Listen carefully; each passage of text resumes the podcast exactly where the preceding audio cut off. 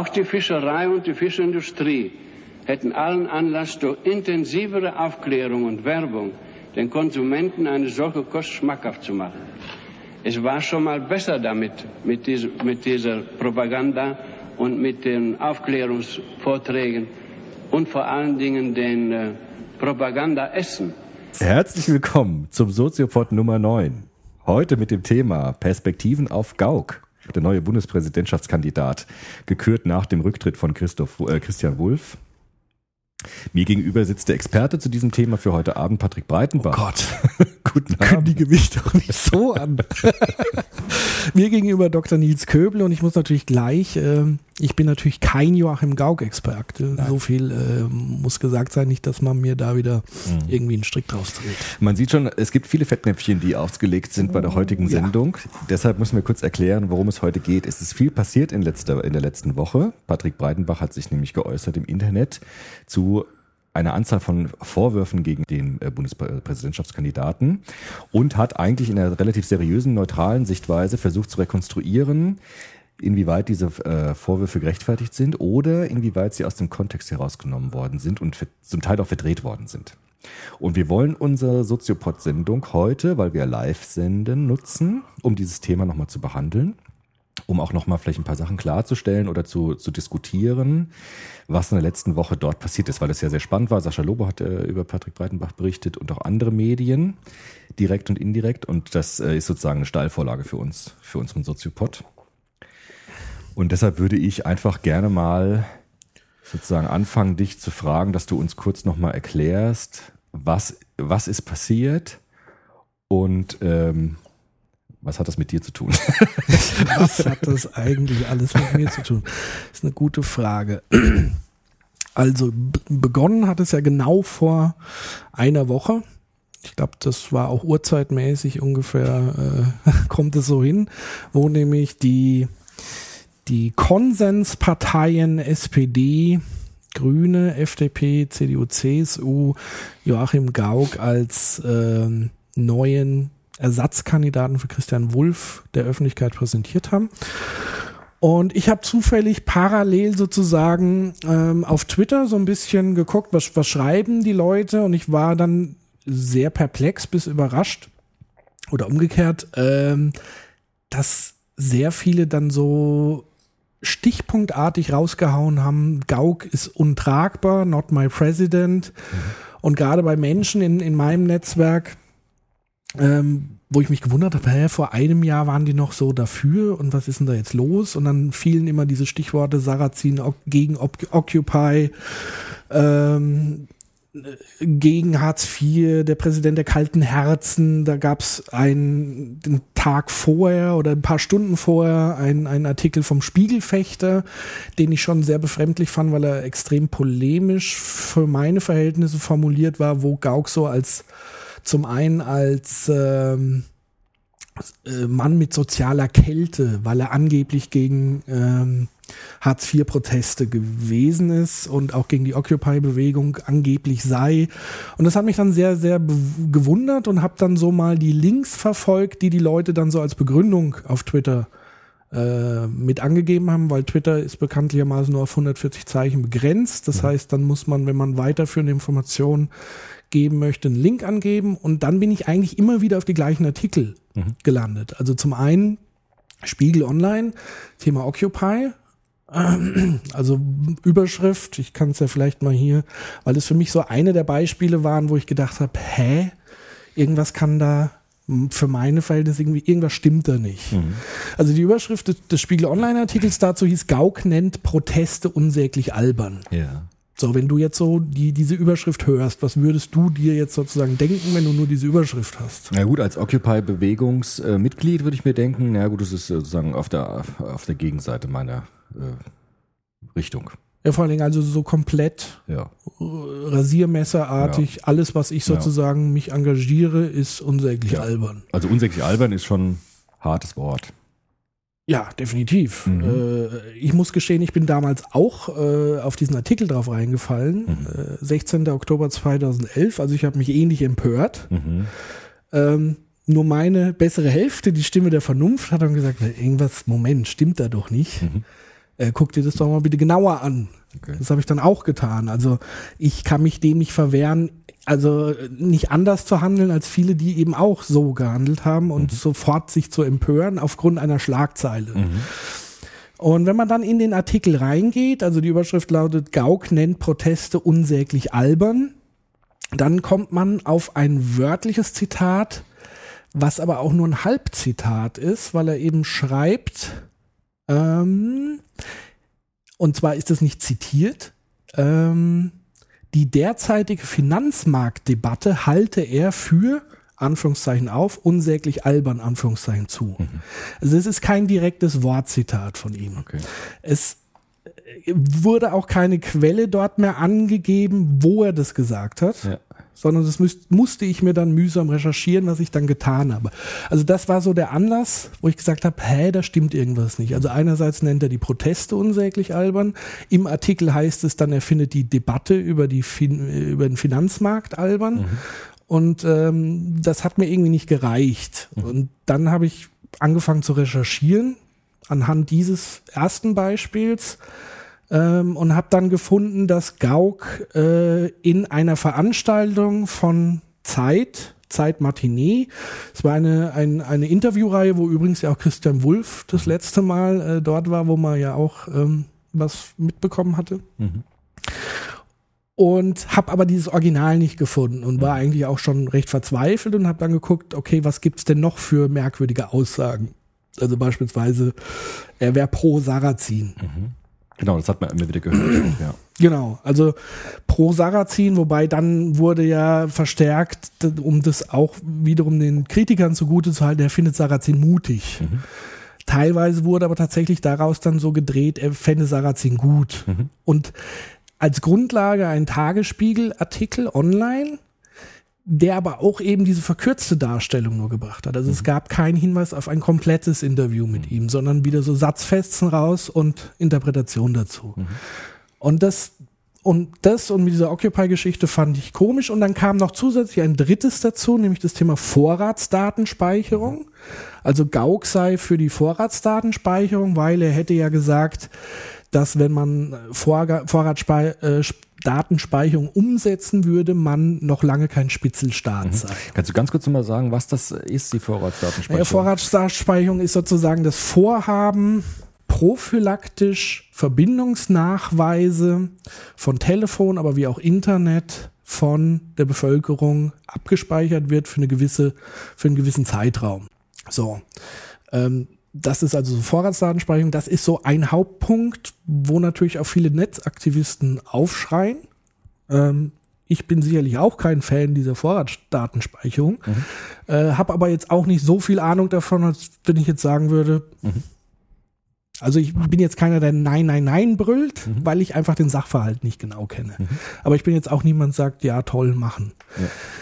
Ja. Ähm, und bei diesem dritten Punkt der Vorratsdatenspeicherung habe ich tatsächlich dann nach mühsamer Recherche im Netz eine Urquelle gefunden, nämlich die komplette Podiumsdiskussion mhm. zwischen Joachim Gauck, Otto Schily, Christian Ströbele und einem vierten, dessen Name ich jetzt gerade nicht parat habe, der hat aber auch eine eher untergeordnete Rolle gespielt. Mhm. Und in dieser Diskussion ist mir halt eben klar geworden, dass Joachim Gauck sehr ausgewogen, für mein, meine Beobachtung her, sehr ausgewogen argumentiert hat. Mhm.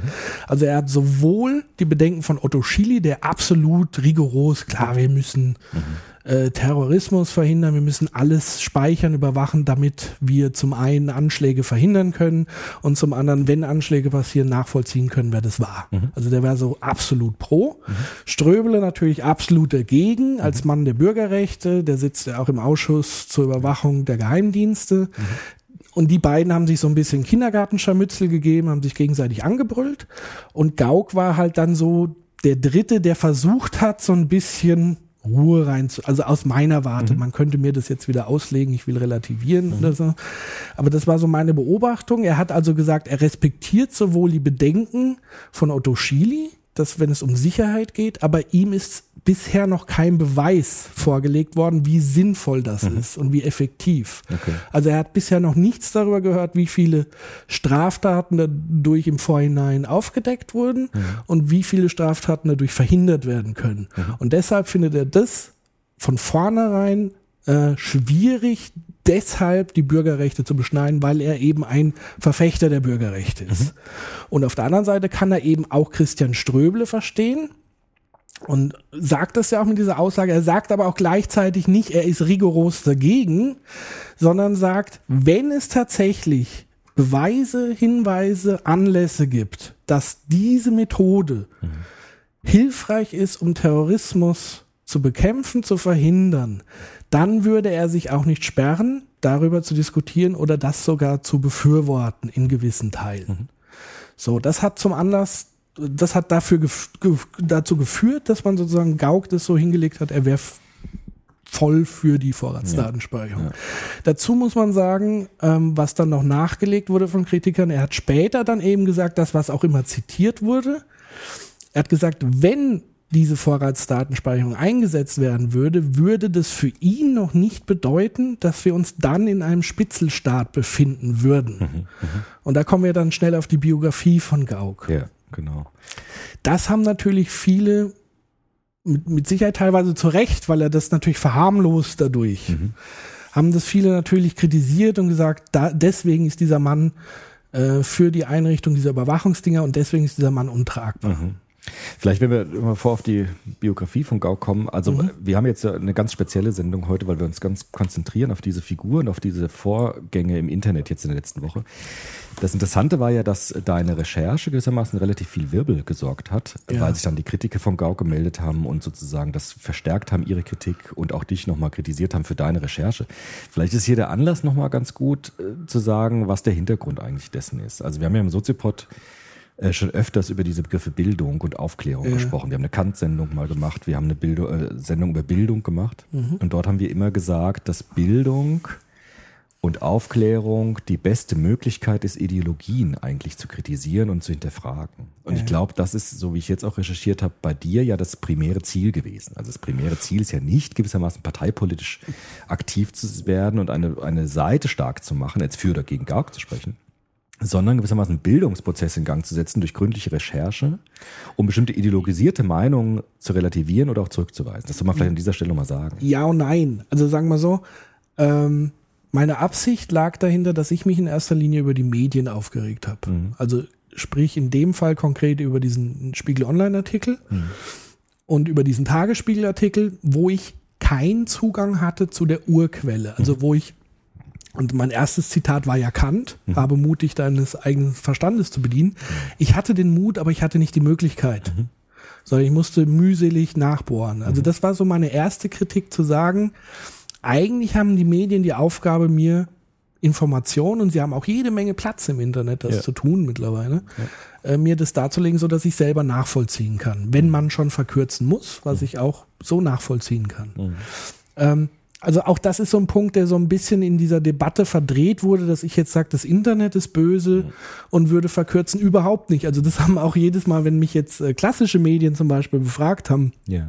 vom Hörfunk oder so, äh, die wollten immer sozusagen von mir hören, das Internet mhm. würde verkürzen. Dabei habe ich gesagt, nee, es, mhm. Es fängt bei den Medien an, weil alle berufen sich auf diese Quellen, die ich eben genannt habe, die ich fragwürdig finde oder wo es dann nicht weitergeht, mhm. da, da nachzugehen. Zum anderen habe ich natürlich nur im Rahmen meiner Möglichkeiten recherchiert. Mhm. Also ich habe angefangen Sonntag nachts irgendwann und den Artikel habe ich Montagmittag geschrieben. Ja. Natürlich hätte ich noch viel mehr darlegen müssen, gründlicher arbeiten müssen. Aber ich bin kein Journalist, sondern es war natürlich ein emotional getriebener mhm. Artikel, wo ich gesagt habe, das möchte ich jetzt einfach mal zur Debatte stellen. Ja. Und mir geht es jetzt nicht darum, Gauck zu verteidigen, seine Inhalte, sondern einfach mal zu sagen, hier, hör zu, das passiert mhm. in Medien. Ja. Und macht mal weiter, euer, äh, sich eures Verstandes zu bedienen. Mhm. Ähm, natürlich bin ich da kein Experte. Und von da war ich umso überraschter, mhm. Dass diejenigen, die ich kritisiert habe, mein Ding so einfach aufgenommen haben und verbreitet haben. Mhm. Und auch dann ist es tatsächlich erst so, dass sozusagen die Kritiker auf mich aufmerksam wurden. Vorher wurden die ja auch nicht mhm. äh, da hellhörig. Mhm. Gut, aber man kann sagen, es ist ein Beispiel dafür, dass auch das Internet per se jetzt nicht eine Quelle sauberer Informationen ist, sondern es kommt immer darauf an, wie man das Medium nutzt. Also man kann es auch verkürzt nutzen oder als Verkürzung verwenden, mhm. um dann Meinungen vorschnell zu produzieren, beispielsweise. Ja, selbstverständlich. Äh, und selbst wenn ich es ausführlich mache, auch das haben wir gemerkt. Also es gibt ja äh, Leute, die eh nicht ausführlich und sauber gearbeitet haben und dann aber anders interpretiert haben. Mhm.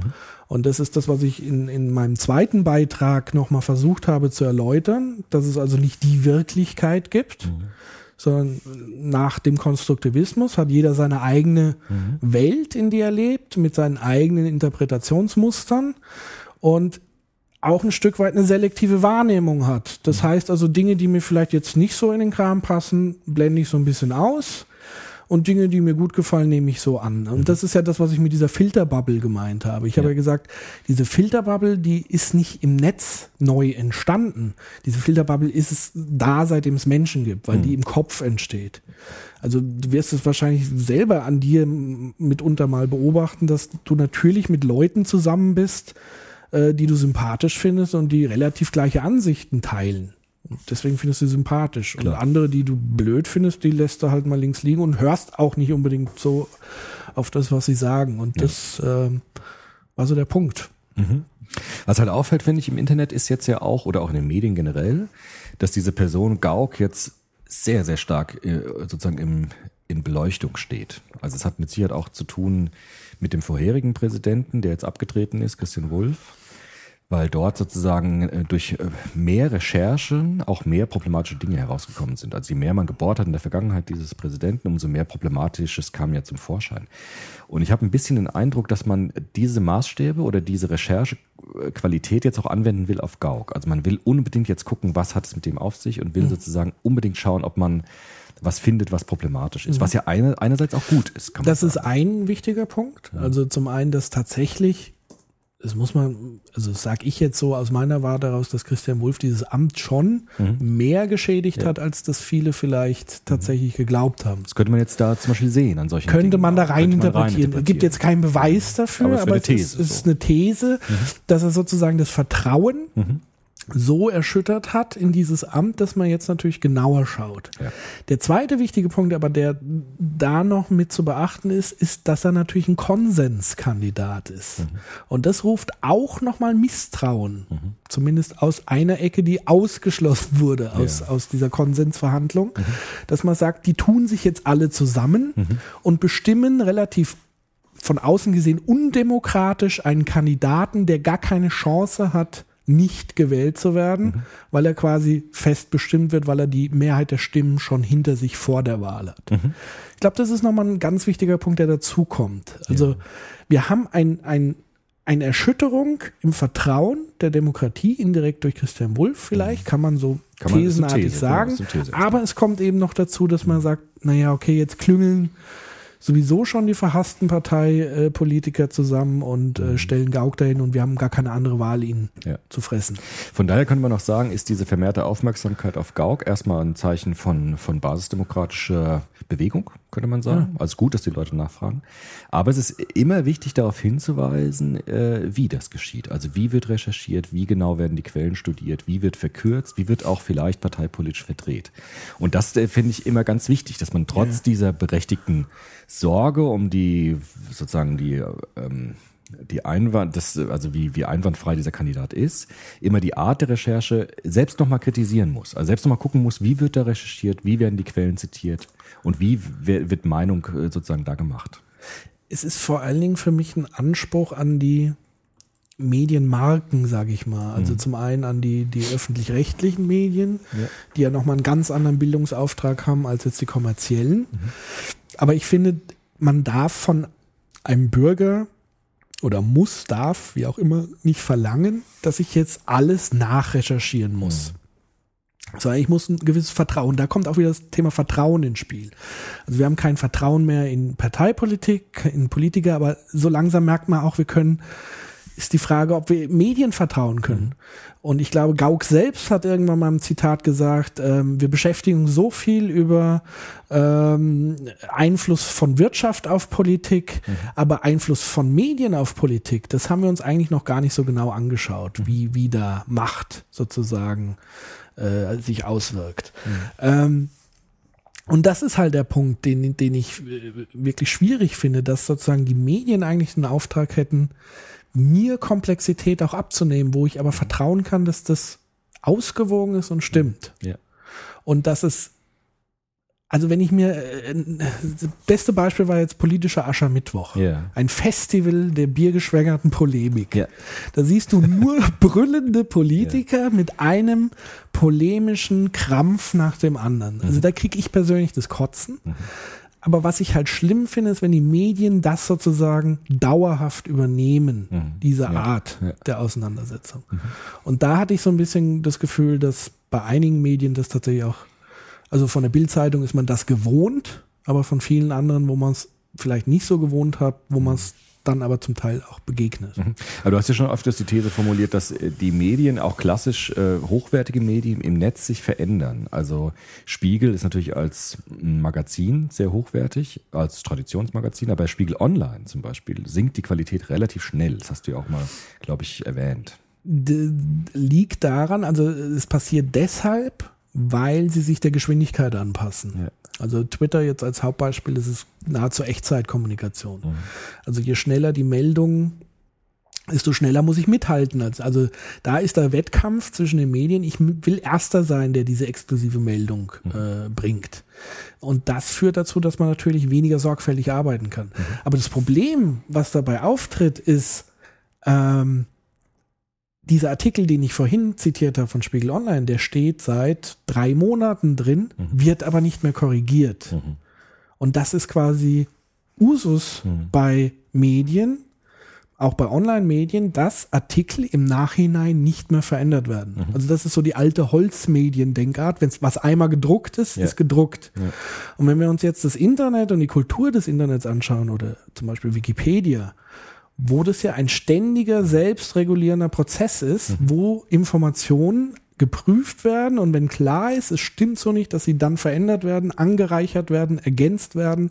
Und da hat das Internet jede Menge Platz dafür. Mhm. Wieso machen es die Online-Medien nicht? Könnte man sagen, dass die klassischen Medien, also Zeitungen, Zeitschriften, Magazine, einerseits das Internet nutzen, aber noch nicht sozusagen ähm, dem Internet angemessen ihre Magazine äh, dort bringen. Also ja. das sozusagen der Spiegel, das nutzt das Internet so wie eine zweite Veröffentlichungsplattform, mhm. macht aber ihre, seine Artikel so, wie es auch im Magazin macht, nämlich dieses, äh, dieses Druckmuster. Also wenn was steht, steht's. Ja. Und man könnte sozusagen den Medien vorwerfen, wenn ihr ins Internet geht, ja. dann müsst ihr euch auch stärker den Möglichkeiten des Internets nutzen und sozusagen fluide werden. Also mehr Möglichkeiten, das nachträglich zu korrigieren, im Fluss zu bleiben. Also dass man sozusagen den, den, den Medien oder den großen Medien vorwirft, sie sind noch nicht wirklich in den Internetregeln angekommen.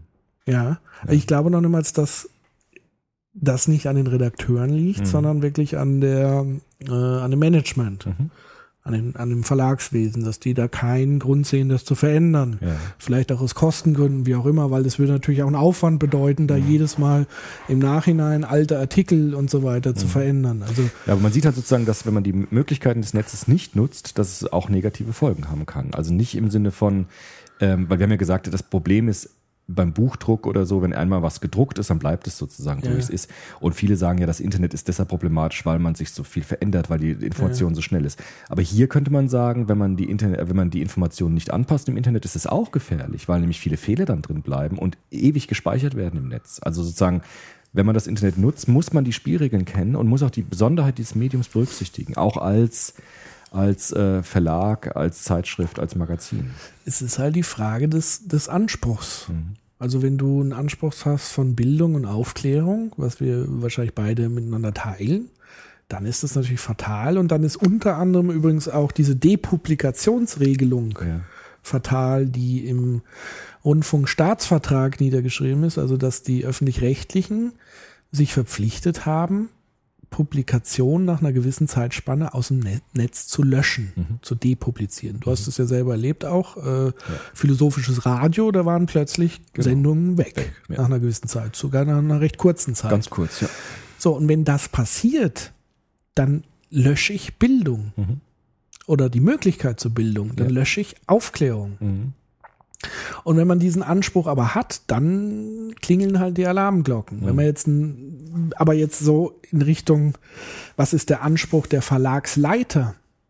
Ja, die wollen Geld machen. Mhm. Und womit machen sie Geld? Mit Schlagzeilen, mit Aufmerksamkeit, mit äh, so viel wie möglich äh, klicken auf meine Beiträge, weil ich habe nebendran Werbung geschaltet. Mhm. Das ist deren Anspruch. Mhm. Und da muss man sich halt mit auseinandersetzen. Mhm. Wobei die, das Geld könnte man ja auch machen, indem man immer wieder das im Fluss lässt, sodass die Leute immer wieder auf die Seite klicken und die neuesten Ergänzungen oder Veränderungen auch sehen. Ja, aber du hast natürlich ein höheres Kostenaufkommen. Also du hast ja eine gewisse Truppe von Redakteuren, die nichts anderes machen, als neue News zu jagen. Mhm. Und du müsstest quasi nochmal eine Truppe abstellen, die nichts anderes macht, als alte Beiträge zu ergänzen und zu korrigieren. Mhm. Das ist natürlich ein Zusatzaufwand, ja, das ist klar. klar. Mhm. Ähm, aber würde natürlich solche Dinge, und da ist es ja jetzt extrem aufgefallen, weil ja alle Zitate in diesen Artikeln von Gauck waren ja Monate, Jahre früher. Mhm. Es waren ja alles alte Artikel. Mhm. Und du hast ja auch dann gesehen, dass die zum Teil ja die gleichen, die diese Artikel geschrieben haben, zurückgerudert sind mhm. und das korrigiert haben, aber ohne dass sie jetzt die alten Artikel korrigieren. Ja. Und das ist halt eigentlich völlig ja. bizarr. Mhm. Was ja im Internet möglich wäre. Also weil es ja, Internet so flexibel das ist, dass es möglich wäre. Das machen ja Blogger, äh, Eben, genau. also zumindest der Großteil der Blogger macht das ja, auch. Äh, ich mache das ja auch. Also du kannst ja jederzeit äh, kennzeichnen, es gibt ein Update. Mhm. Ähm, selbst das müsstest du gar nicht kennzeichnen, sondern es geht ja darum, ich, ich stelle ja ein Stück Wissen, also mhm. so wie bei der Wikipedia. Ich stelle ein Stück Wissen ins Netz. Mhm. Und es kommt nicht darauf an, wer ist Erster, sondern was ist gehaltvoller. Genau. Gut, aber man könnte sagen, vielleicht verändert sich das in nächster, also in der Zukunft auch, dass sich die Medien stärker auf die Möglichkeiten des Internets einlassen das, und fluider werden und flexibler. Das weiß ich nicht. Da müsste mal jemand anfangen damit. Mhm. Das oh, die Blogger fangen ja an, aber die Blogger fangen ja an. Ja, aber die Blogger werden ja systematisch äh, von, ich sag mal, von dem Journalisten zum Teil, also Journalisten jetzt nicht, sondern eher im, im Verlagswesen schon so ein bisschen ausgegrenzt. Mhm. Also das wäre kein Journalismus, mhm. ist so der alte Grabenkrieg, sag ich mal. Aber vielleicht ändert sich das auch. Also ich meine, es gab ja immer, dass, dass Klar konservative das Kräfte ändern. gesagt haben, das aber ist nicht. Das Problem ist da, was die Blogger haben, ist tatsächlich äh, diesen Schritt in die Kommerzialisierung. Mhm. Also sprich, wie kann ich aufklärerische Arbeit leisten. Und wenn ich wirklich das Vollzeit machen will, muss ich dafür Geld bekommen. Mhm. Und diesen Schritt kriegen die momentan noch nicht hin. Mhm. Äh, das heißt, sie, sie kriegen auch noch nicht die Aufmerksamkeit, also die würden sie sicher kriegen, wenn sie das Vollzeit machen würden. Mhm. Aber wie ist sozusagen die Finanzierung dessen? Mhm. Macht man das über Spenden? Gibt es eine Stiftung? Also es gibt ein interessantes Modell in den USA, ähm, propublica.org das sind alte Journalisten alten Schlages, die durch eine Stiftung finanziert werden mhm. und gar nicht Werbeeinnahmen und so weiter. Die haben auch ihre Inhalte in Creative Commons, das heißt, jeder darf sie auch teilen, mhm. also ohne diesen strengen Urheberrechtsschutz, sondern denen geht es tatsächlich darum, Aufklärung zu betreiben, mhm. unabhängig sich machen von kommerziellen Interessen. Mhm. Das ist natürlich ein Modell für die Zukunft, aber es muss halt jemand anfangen, sozusagen diese, dieses Vorbild schaffen. Und das sehe ich ehrlich gesagt, ich weiß nicht, ob ich da Kulturpessimist bin, im Moment so gar nicht. Mhm. Ja, gut, müssen wir, müssen wir also ich, ich hoffe es natürlich sehr. Ja. ja. Ähm, und du siehst es ja, dass jemand, der wie ich eigentlich was ganz anderes macht, ja plötzlich so, so eine Aufmerksamkeit, weil ich einmal äh, mhm. ein Stück Richtung Urquelle gegangen bin. Ja, ja gut, aber ist ja interessant. Das ist also ja ein Zeichen, genau. irgendwas stimmt da nicht. Ja. Eigentlich müssten das andere Leute tun. Mhm. Ja gut, irgendeiner muss es machen, in ja. dem Fall warst jetzt du es halt. Ja. Gut, lass uns doch noch vielleicht doch nochmal auf den Kandidaten kommen. Also auf das Amt des Präsidenten und auf den Kandidaten. Wir hatten ja vor ein paar Wochen mal eine Wulff-Sendung gemacht. Ja. Wir hatten ja Christian Wulff. Da, das war lange vor dem Rücktritt.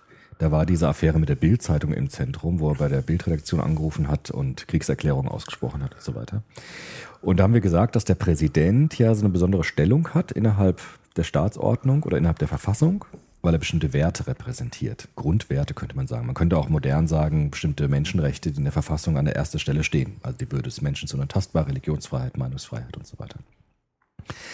Jetzt ist es so, dass bei der Kandidatur, du hast es schon gesagt, eine Partei, wir können jetzt mal den, äh, äh, das nennen, also die Linke, wurde ja nicht gefragt gewissermaßen. Und die Piraten, wobei die ja nicht die im Bundestag nicht. sitzen, genau. aber sie haben, glaube ich, tatsächlich auch in der Versammlung ja. äh, Stimmberechtigte. Also wenn, okay. wenn ich jetzt nicht ganz daneben liege. Aber bleiben wir bei der Linken, weil die ist ja mhm. im, im, Parlament und die wurden nicht gefragt. Ich weiß auch nicht genau warum. Also mir war das jetzt auch nicht klar, warum sie nicht gefragt worden sind. Das hat vielleicht parteipolitische Gründe.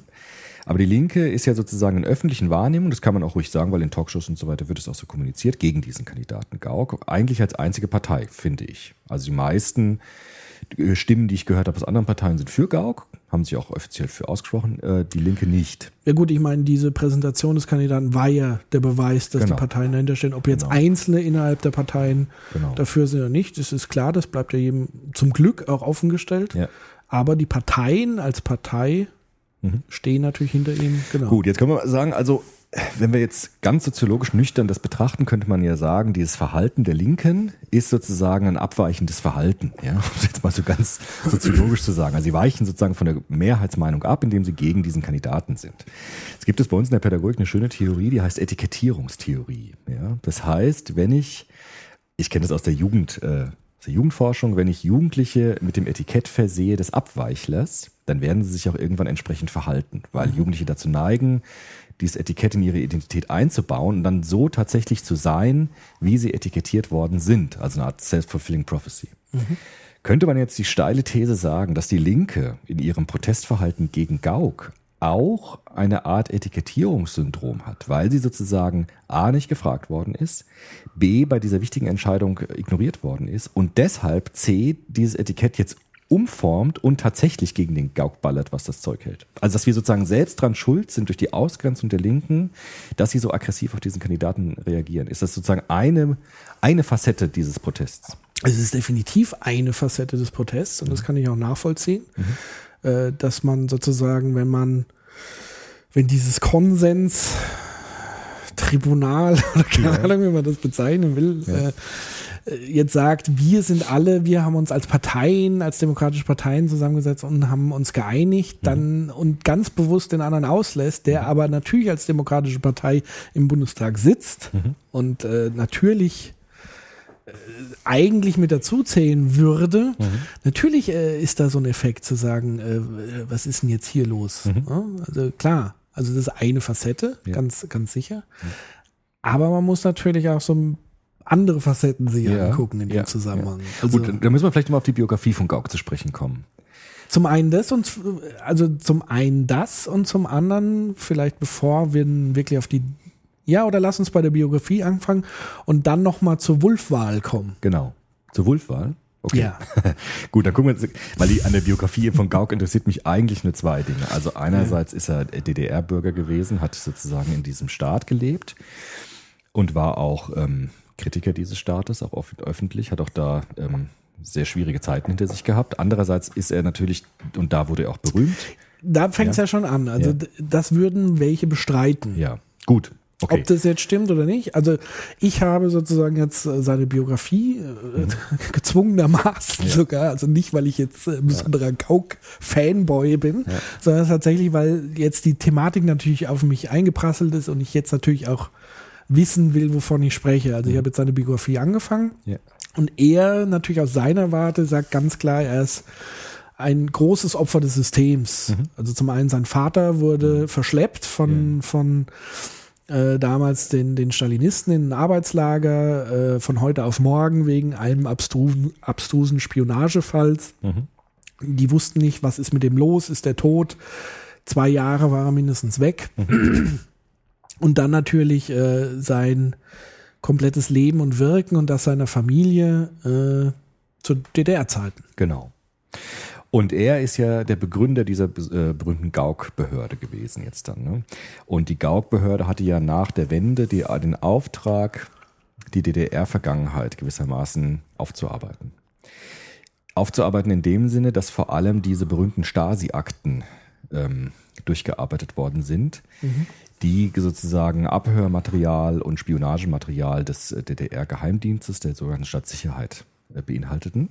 Und er war sozusagen der Politiker oder der hm, Eingesetzte, der dieses, dieses Verfahren überwacht hat und auch ähm, gestaltet hat. Und da hat er sehr viel Aufmerksamkeit bekommen, auch sehr viel Lob bekommen, wenn ich das erinnere, weil ihm nachgesagt worden ist, dass er das sehr abwägend gemacht hat und sehr ähm, umsichtig.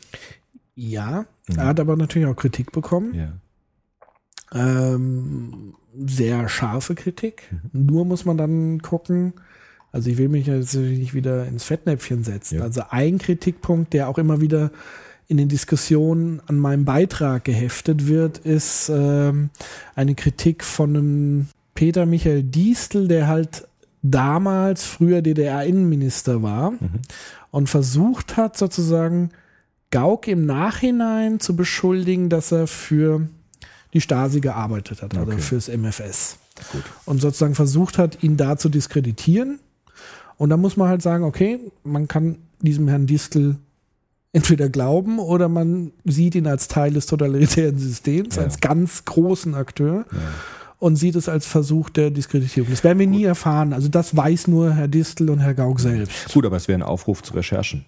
Gut.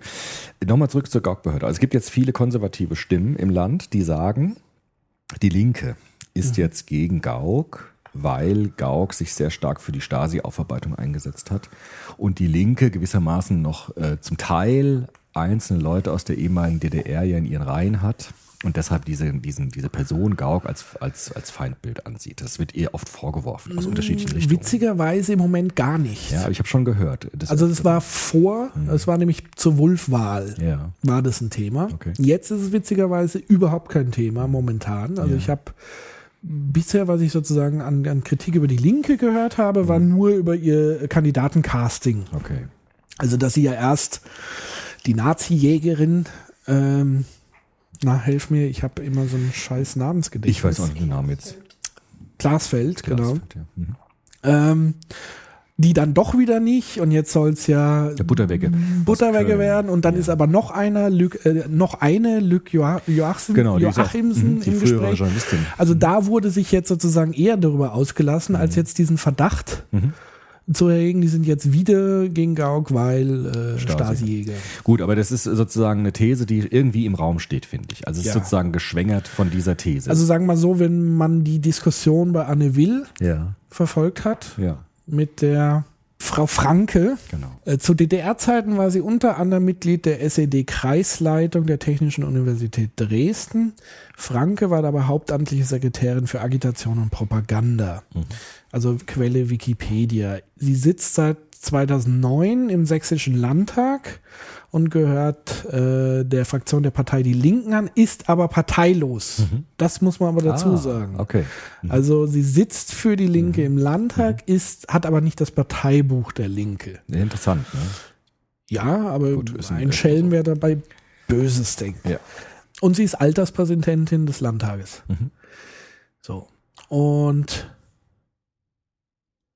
ja, und da hat sie eben Aussagen getätigt, die wirklich deftig waren. Ja gut, die war insofern deftig, weil sie eben gesagt hat, sie war in dieser Funktion, die Menschen zu integrieren in die Gesellschaft und die Bürgerrechtlerin, die bei Anne Will eben auch da war, die Frau, wie heißt sie noch? Längsfeld, hat eben gesagt, sie kannte diese Behörde und hat eben ihr stark widersprochen, dass das so eine harmlose Behörde gewesen sei, sondern sagte eben, dass dort auch ganz viele Repressionen gegen die Bürger ausgingen von dieser Behörde.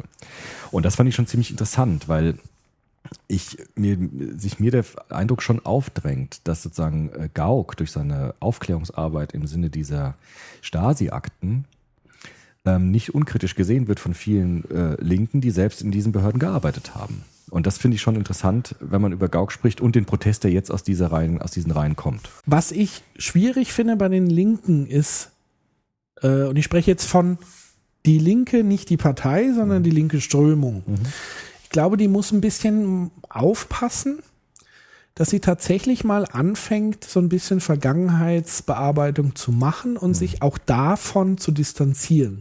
Also deren große Stärke ist ja momentan, dass sie noch eine relativ großen Teil der Bevölkerung ähm, abbilden durch die, die Vereinigung der WSAG Mhm. und ähm, der PDS damals. Mhm. Aber die Gefahr ist einfach, dass die sich jetzt gegenseitig auch zerreiben. Weil die ziehen natürlich die zum Teil mit runter. Und natürlich gibt es aus Perspektive der linken Ansichten ganz klare Kritikpunkte an den Kandidaten äh, Gauck. Weil natürlich Dinge, die er sagt, denen bitte aufstößt. Natürlich werden die zum Teil auch so wieder ein bisschen, also nehmen wir beispielsweise Hartz IV. Ja. Er, Gauck, vertritt ja sozusagen die Ansicht, man muss mehr Eigenverantwortung an den Tag legen. Ähm, er heißt sozusagen die Agenda 2010 von Schröder damals als, als gut, als richtigen Schritt, also die Einführung von Hartz IV, was eben mehr antreiben würde zur Eigenverantwortlichkeit. Und natürlich bedeutete das ein, eine, radikalen, eine radikale Sozialkürzung mhm. sozusagen oder ein Umbau dessen und viele Opfer dessen sozusagen. Ähm, und natürlich ist es so, dass Gauck sehr unglücklich formuliert hat, was das Thema angeht, mhm. weil er Hartz, also weil es den Anschein gemacht hat, dass er Hartz IV sozusagen gleichsetzt mit dem Bild dieser Sozialschmarotze, die man so mhm. aus äh, den Boulevardmedien kennt. Das mhm. ist so die Gefahr, die, die Gauck durch seine Formulierung hat. Mhm. Also zu sagen, die kriegen ihren Arsch nicht hoch, und wenn man denen jetzt noch mehr äh, Geld reinschiebt, dann würden die sozusagen erschlaffen, das war ja sein, sein Begriff, und würden gar nicht mehr hochkommen. Mhm. Ähm, und da besteht tatsächlich die Gefahr, dass er das verwechselt oder das pauschalisiert, dass der Hartz-IV-Empfänger pauschalisiert mit diesen Leuten, die gar keinen Bock haben, mhm. was zu machen. Mhm. Oder dem man nicht genügend Anreize gibt, was zu machen. Mhm. Aber es gibt natürlich ganz viele, die in Hartz IV fallen, die gar nicht so drauf sind. Also Alleinerziehende, ja äh, zum Beispiel. Oder die kurzfristig eben arbeitslos sind, so schnell nichts finden und dann durch diese Verkürzung von Hartz IV sehr schnell da reinrutschen. Mhm. Ähm, von daher war das schon sehr unglücklich, was er da gesagt hat und deswegen kann ich auch die Kritik der Linken natürlich absolut nachvollziehen. Ja. Nur die Linke muss halt aufpassen, dass sie sich da nicht in diesen merkwürdigen, mhm. äh, sag ich mal, polemischen Dingen verstrickt. Ja. Wo waren wir stehen geblieben? Wo wollen wir hin? Also ich würde gerne einfach noch ein paar Sätze sagen zur, zur, zum linken Spektrum, mhm. wenn es das überhaupt noch gibt. Also ich habe Kollegen bei mir an der Frankfurter Uni, die sagen, die Linke ist ja sehr, auch sehr zerspalten, sehr zersplittert, sehr facettenreich. Deshalb müssen wir vielleicht einfach noch mal ein paar Sätze sagen, um das auch noch mal zu differenzieren. Was heißt eigentlich heute links? Da gab es ja auch schon ganz viele Sendungen zu. Mhm. Jetzt nicht von uns, aber in den Medien.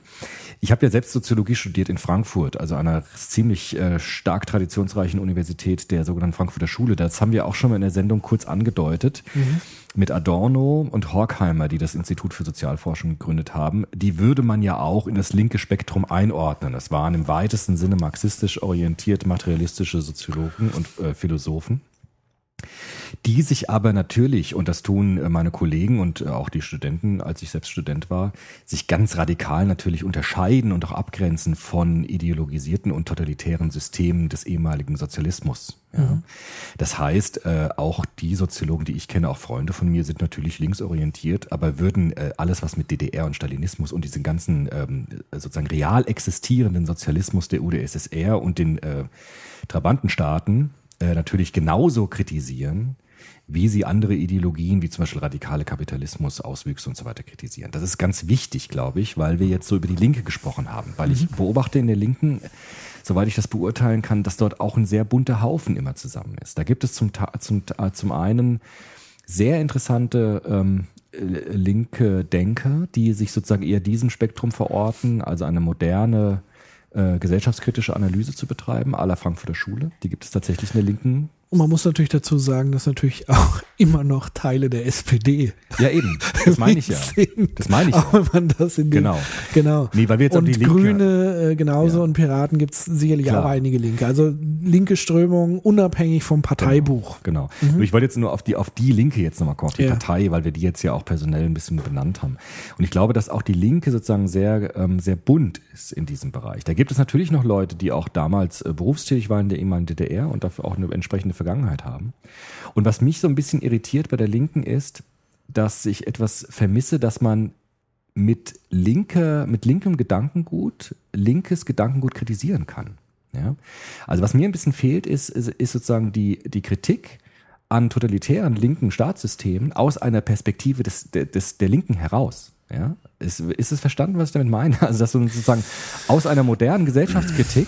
Ja, aber ist es nicht eine normal kurz so, den, den Satz ja. noch zu Ende sagen. Also, aus einer linken Gesellschaftskritik heraus, die ich ja selbst auch als sehr äh, bereichernd empfinde, gerade die totalitären Auswüchse der Vergangenheit versucht zu reflektieren und versucht kritisch aufzuarbeiten. Und das ist etwas, was mir bei der Linken ein bisschen fehlt. Also, dass sozusagen die Aufklärung im Sinne von Gesellschaftskritik nicht angewendet wird oder nur selten oder in meinem beschränkten Ausmaß zu selten angewandt wird auf die real existierenden totalitären Auswüchse von linken Gedankengut in der ehemaligen DDR, im, in der UdSSR und in den Staaten. Mhm. Das ist ja der Grund, warum mir der Taz-Artikel deines Doktorvaters, so kann mhm. ich es ja, glaube ich, sagen, mhm. äh, Professor Dr. Michael Brumlik, ja. sehr gut gefallen hat, weil er sich ja genau mit dieser Thematik dort auseinandergesetzt hat, zu sagen, ja, also das totalitäre System der DDR ja. ist gleichbedeutend mit dem totalitären System des Dritten Reiches. Mhm. Ähm, jetzt nicht irgendwelche Toten aufgerechnet, sondern es waren beides totalitäre Systeme. Ja. Kann man ganz klar so sagen. Ja. Bedeutet aber nicht, dass sozusagen Systeme, die einen, sag ich mal, entweder sozialistischen, kommunistischen Ansatz haben oder viele linke Gedanken auch in der Regierungsform haben, nicht automatisch totalitär sein müssen. Genau.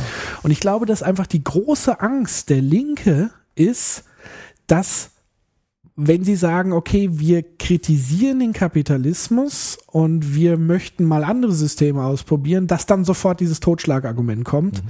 Ja, hier DDR hat ja nicht funktioniert, ist ja sofort total, Totalitarismus geendet. Und das ist ja auch das, was, wo viele sich an Gauck tatsächlich reiben, mhm. zurecht reiben, weil er ein absoluter Gegner des Sozialismus ist. Ja. Und da wäre ja, und da kommen die auch nicht durch zu ihm anscheinend. Genau.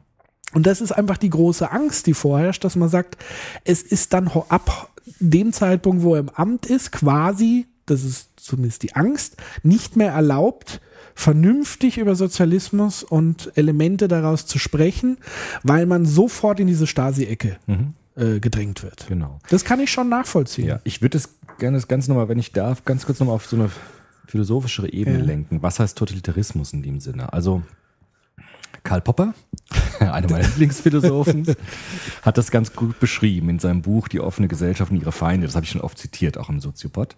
Der hat gesagt, totalitäre Systeme zeichnen sich immer dadurch aus, und das ist wirklich eine Gemeinsamkeit von allen totalitären Systemen, dass sie den Anspruch erheben, Gesetze der Geschichte gefunden zu haben. Also sie wissen, wie die Gesetze der Geschichte ablaufen und wissen deshalb auch das Ziel der Geschichte. Das heißt, im Sozialismus wäre das mit der marxischen Analyse, wir wissen sozusagen die Grundtendenzen der Geschichte, also die Geschichte des Menschen ist, ist eine Geschichte des Klassenkampfes. Und es wird zwangsläufig darauf hinauslaufen, dass es eine bestimmte Revolution gibt und danach ähm, sozusagen ein kommunistisches Gesellschaftsbild entsteht. Und das hat Popper eben widerlegt, weil er gezeigt hat, dass die Geschichte nicht linear verläuft und dass es keine Wahrheit in dem Sinne gibt der Geschichte, die linear verläuft. Und er hat gesagt, alle Menschen, die glauben, dass es so eine lineare Zwangsläufigkeit in der Geschichte gibt und diejenigen, die sagen, ich habe die Gesetze der Geschichte erkannt, die laufen Gefahr, totalitär zu sein. Und in der modernen Linken, die ich jetzt kennengelernt habe, auch in meinem Studium, wurden genau diese Theorien auch kritisiert. Also auch die moderne Linke hat ja nicht mehr ein ideologisches Bild einer totalitären Gesellschaftstheorie oder eines absoluten historischen Bewusstseins, dass jetzt die, die Gesetze der Geschichte erkannt worden wären, sondern hat sozusagen selbst wiederum das als Kritikpunkt genommen. Also Adorno zum Beispiel hat ja selbst genau diese Form des Totalitarismus selbst kritisiert. Und deshalb erscheint mir sozusagen mit einer linken Philosophie gegen linke totalitaristische Ideen anzuargumentieren, sehr fruchtbar. Mhm. Und das finde ich ist immer wichtig, wenn man über sozusagen das linke Spektrum, wenn es das gibt, äh, redet, das berücksichtigt, dass man sozusagen genauso gegen linkes totalitaristisches Denken vorgehen kann, wie gegen alles totalitaristische Denken aus einer linken Perspektive. Und deshalb gibt es natürlich einen meilenweiten Unterschied zwischen alten DDR-Kadern in der Linken, die vielleicht dann auch ein bisschen verhaftet sind und eben modernen Denkern in der Linken, die tatsächlich gesellschaftskritisch denken. Mhm. Und das ist, glaube ich, wichtig, dass wir das nochmal sagen an der Stelle, mhm. weil ich mich auch mit diesen äh, Ideen sehr lange beschäftigt habe, auch in meinem, in meinem Studium. Mhm. Absolut. Und da vielleicht nochmal im Zusammenhang um das Thema Occupy aufzugreifen. Ähm, da war ja die große Angst, indem er sozusagen die Proteste darum als albern bezeichnet. Ähm, war ja die Angst, dass man sozusagen nicht mehr Kapitalismuskritik äußern kann. Ja weil er das alles albern findet und dann der Mainstream drauf anspringt und so weiter. Und wir landen, wir haben sozusagen wieder einen Rechtsruck, einen neoliberalen Ruck in diesem Land durch Gauck und so weiter und so fort. Lass uns später mal über, über die, die, das Amt an sich sprechen, ob ja. das wirklich so wichtig und, ge und gegeben ist. Ähm, auch da kann ich die Angst nachvollziehen, aber wieder in seinem Kontext seiner Biografie und dem, was er wirklich drumherum gesagt hat. Also zum einen hat er gesagt, er findet Protestbewegung grundsätzlich immer gut. Er findet es gut, wenn Menschen ihren Hintern hochkriegen, auf die Straße gehen, für was einstehen. Mhm. Womit er wenig anfangen kann, ist nicht die gesamte Occupy-Bewegung in der Welt, sondern er sagt ausdrücklich, das, was er in Deutschland bei Occupy beobachtet hat und einzelne Elemente daraus, wie zum Beispiel Forderungen, besetzt die EZB ja. oder schafft die EZB ab, ja. findet er albern. Ja. Weil aus seiner Biografie heraus hat er erlebt, was Verstaatlichung von Banken bedeutet. Es ist nämlich nichts zum Besseren, sondern es war eben eingebettet in diesem totalitären Staat. Genau. Jetzt kann man sich darüber streiten, okay, bedeutet sozusagen eine Verstaatlichung von Banken automatisch, dass man in einem totalitären Staat äh, landet? Sicherlich nicht. Aber man kann durchaus nachvollziehen, seinen Gedankengang dahingehend. Ja, ja klar. Ähm, bedeutet aber eben nicht, dass er sozusagen diese gesamte Bewegung als albern ansieht und, und man jetzt gar nicht mehr über äh, Kapitalismuskritik sprechen genau. darf. Und natürlich ist er sehr pro Kapitalismus, weil er das sozusagen für ihn der Gegenentwurf ist von dem, was er vorher hatte. Und da besteht natürlich so ein bisschen die Gefahr, dass er das natürlich auch selber überhöht, so ein bisschen. Mhm. Aber ich schätze ihn trotzdem immer noch, so was ich mitbekommen habe, als so reflektiert ein, dass er sich zumindest einer Debat Debatte darüber ja. äh, stellen würde und das auch hinkriegt. Ja. Also ähnlich wie Giovanni de Lorenzio das formuliert hat bei Anne Will. Er hat einfach das äh, intellektuelle Zeug dazu und ähm, da in Debatten einzugehen und er hat jetzt auch eine ganz andere Rolle. Ja, klar. Ich glaube auch, dass bei, bei Gauck, so wie ich ihn erlebt habe, auch in dem, was er geschrieben hat und gesagt hat, ich glaube, die Leitdifferenz für ihn ist nicht ähm, Kapitalismus und Kommunismus oder so, sondern ich glaube, die Leitdifferenz bei ihm ist Totalitarismus versus Freiheit. Ich glaube, das ist seine Leitdifferenz. Ja. Und deshalb glaube ich, ist er immer sehr empfindlich, wenn in sozialen Bewegungen totalitäre Ansprüche entstehen. Wie es ja in der Occupy-Bewegung zum Teil sehr selten, wie ich finde, aber zum Teil gab es das ja auch. Also wir müssen den Kapitalismus abschaffen mhm. oder wir müssen jetzt eine neue Staatsform abschaffen. Und ich glaube, dass er immer dann, wenn gewissermaßen in sozialen Bewegungen oder in Protestbewegungen totalitäre Funken aufsprühen, dass er dann empfindlich reagiert. Und das, glaube ich, ist sein Hauptaugenmerk. Also gegen totalitaristische Ideen äh, sich zu wehren. Ja. Egal aus welchem Spektrum sie kommen, ob aus, ja. Äh, ja und ich glaube, das ist, das ist sein, seine ja, Leitdifferenz. Nur muss man tatsächlich aufpassen, sind sozusagen Ideen immer, führen die immer auch automatisch zu einem Totali Totali Totalitarismus. Zu einem totalitären Staat. Nein, eben nicht. Nur weil es damals mal angewendet wurde. Nee. Und da, da besteht da aber einfach die Gefahr, dass er da sozusagen reflexartig ja kann man ihm nicht verübeln, aber die, das muss man einfach muss man gucken. thematisieren, aber es ist noch lange kein Grund, ihn sozusagen Nein. in die andere Ecke zu stellen. Nee, man muss bei jeder Äußerung hingucken, ob sozusagen die Kritik daran gerechtfertigt ist oder nicht. Also man muss bei jedem Einzelfall neu prüfen, inwieweit ist diese mhm. Kritik gerechtfertigt oder eben nicht. Genau. Ja. Ähm, und sein Freiheitsbegriff, da reiben sich ja auch die Gemüter dran. Also weil wir immer sagen, Freiheit, da fehlt mir die Gerechtigkeit. Freiheit, da fehlt mir keine Ahnung die was. Die Gleichheit, die soziale Gleichheit. Mhm. Ja, wie, wie, würdest du es sehen? Seine, ich würde wirklich sagen, seine Leitdifferenz ist die des Totalitarismus versus die der Freiheit. Ich glaube, dass Gauck ein Freiheitskämpfer ist, dass mhm. er also die, die, das Ideal der Freiheit ganz hoch stellt. Und dass das sozusagen sein Ideal ist, für das er, glaube ich, einsteht mit seiner ganzen Person. Dass er da auch gar nicht abwägen müsste. Also natürlich muss er abwägen. Müsste. Natürlich muss er abwägen. Ich meine, er kann ja nicht immer alles abdecken. Ja, es, es kann auch nicht immer sein, dass er jetzt immer die beste Lösung für genau. jedes Problem hat. Aber ich ja. glaube, dass er von seiner Person her für bestimmte Themen sehr sensibel ist und bestimmte Themen sehr stark nach vorne stellt. Und ich glaube, das Thema der Freiheit mit allen Facetten, Meinungsfreiheit und so weiter, ist für ihn ein ganz wichtiges Thema, das er immer wieder hoffentlich einbringen wird. Das heißt ja nicht, dass man ihm allen dann zustimmen muss, sondern es sind Diskussionsanreize über das, über das Verhältnis von Freiheit und Sicherheit, von Freiheit und Gleichheit, Freiheit und Gerechtigkeit dann zu diskutieren. Aber ich glaube, dass er sozusagen die Freiheit als hohes Gut immer wieder nach vorne stellen wird als Diskussionsanregung, was ja ganz wichtig ist. Ja. Und es gibt bestimmt andere Bundespräsidenten, die eher vielleicht den Aspekt der Gleichheit nach vorne stellen würden, aber er ist sozusagen ein Präsident, der die Freiheit ganz stark ja. macht, als Diskussionsanreiz. Ich finde, das auch ein, das wäre auch ein schönes Thema für einen äh, künftigen Soziopod genau. mal über Freiheit zu diskutieren. Ja. Aber da jetzt mal abseits. Ja. Was würdest du denn äh, zu dieser, die, dieser Sarat, also wenn wir jetzt schon da sind, so Einzelheiten so ein bisschen zu besprechen, was würdest du denn zu dieser Sarrazin Geschichte sein. Ich glaube, das war, ich kann dazu nicht so viel sagen, weil ich da ganz wenig gehört habe, aber in meinem Bild, das ich jetzt habe von Gauck, ist sozusagen da der Impuls auch wieder gewesen, erstmal die Meinungsfreiheit geltend zu machen. Erstmal zu sagen, der Sarrazin darf erstmal sagen, was er sagen will. Ja? Ohne sozusagen reflexartig immer direkt zu sagen, das kann überhaupt, das ist alles immer fatal. Ich glaube, dass sein Reflex überhaupt nicht war, die inhaltlichen Thesen von Sarrazin zu unterstreichen. Hat er ja auch selbst dann korrigiert, hat er auch selbst gesagt, dass da vieles unsinnig drin ist.